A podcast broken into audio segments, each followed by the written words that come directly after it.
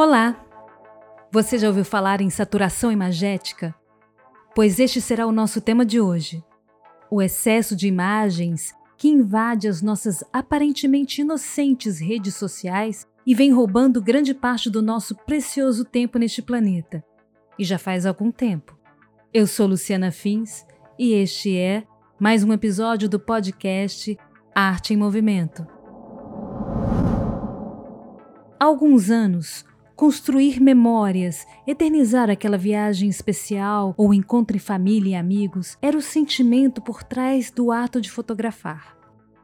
Uma manifestação, apesar de social, que era algo bem discreto e privado. As fotos, após reveladas e cuidadosamente colocadas em álbuns, eram etiquetadas com data e local, e assim oferecidas às visitas e amigos.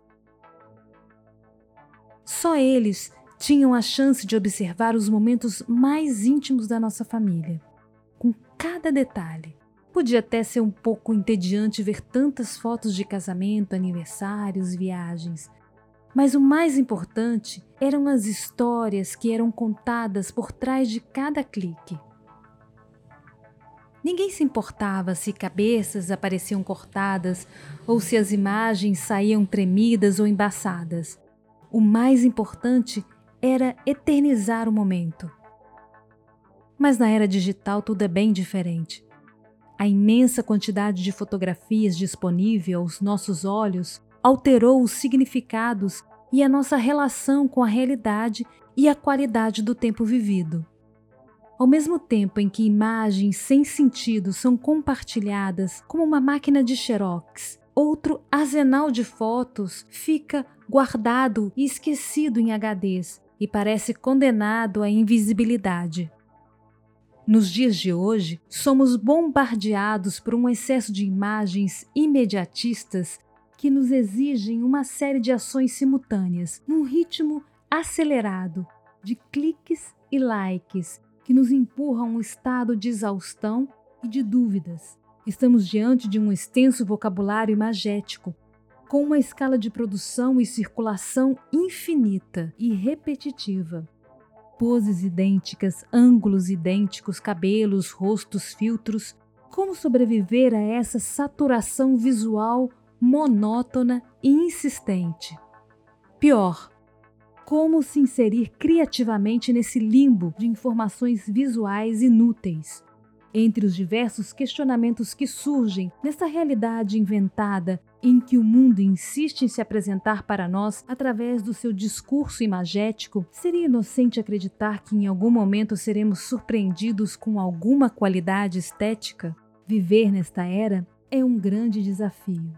São tantas ações simultâneas a que estamos expostos num ritmo vertiginoso imposto pelas tecnologias que a criatividade é replicada à exaustão e nossos olhos se perdem diante do excesso de clichês. Nosso tempo é cooptado por uma saturação imagética que nos violenta, afetando nossa saúde física e mental. No mundo polarizado, em meio a uma guerra de narrativas, já não sabemos mais o que é real, com tantos retoques e discursos de inversão.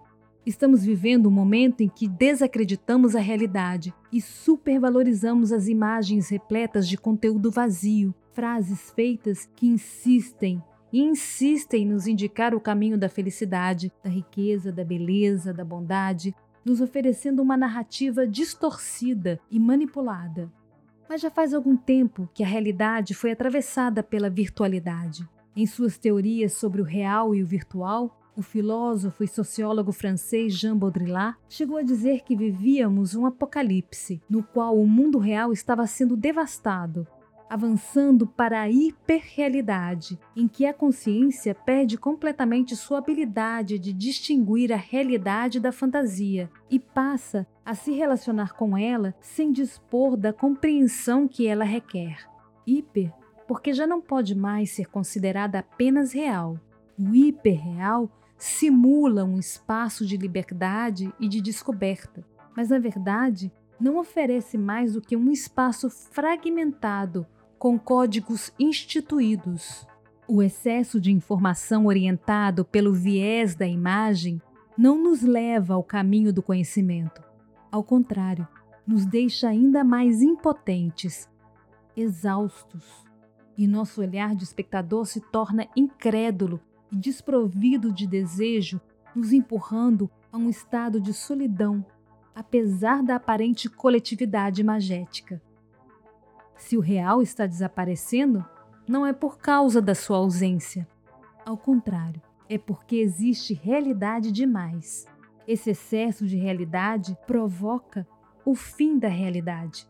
Da mesma forma que o excesso de informação põe um fim na comunicação.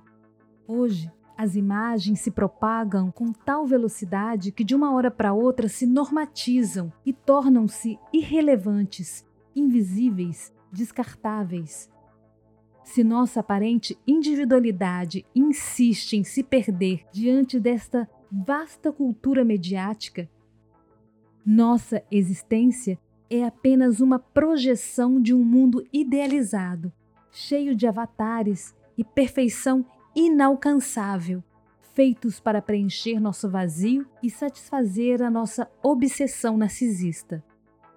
Envie seus comentários para o nosso perfil no Instagram e continue compartilhando os nossos episódios. Quem quiser pode me mandar mensagens e dicas de temas. É só acessar o meu perfil, arroba Luciana Fins, e também o perfil do podcast, arroba Arte em Movimento Podcast. Evoé! E até o próximo episódio!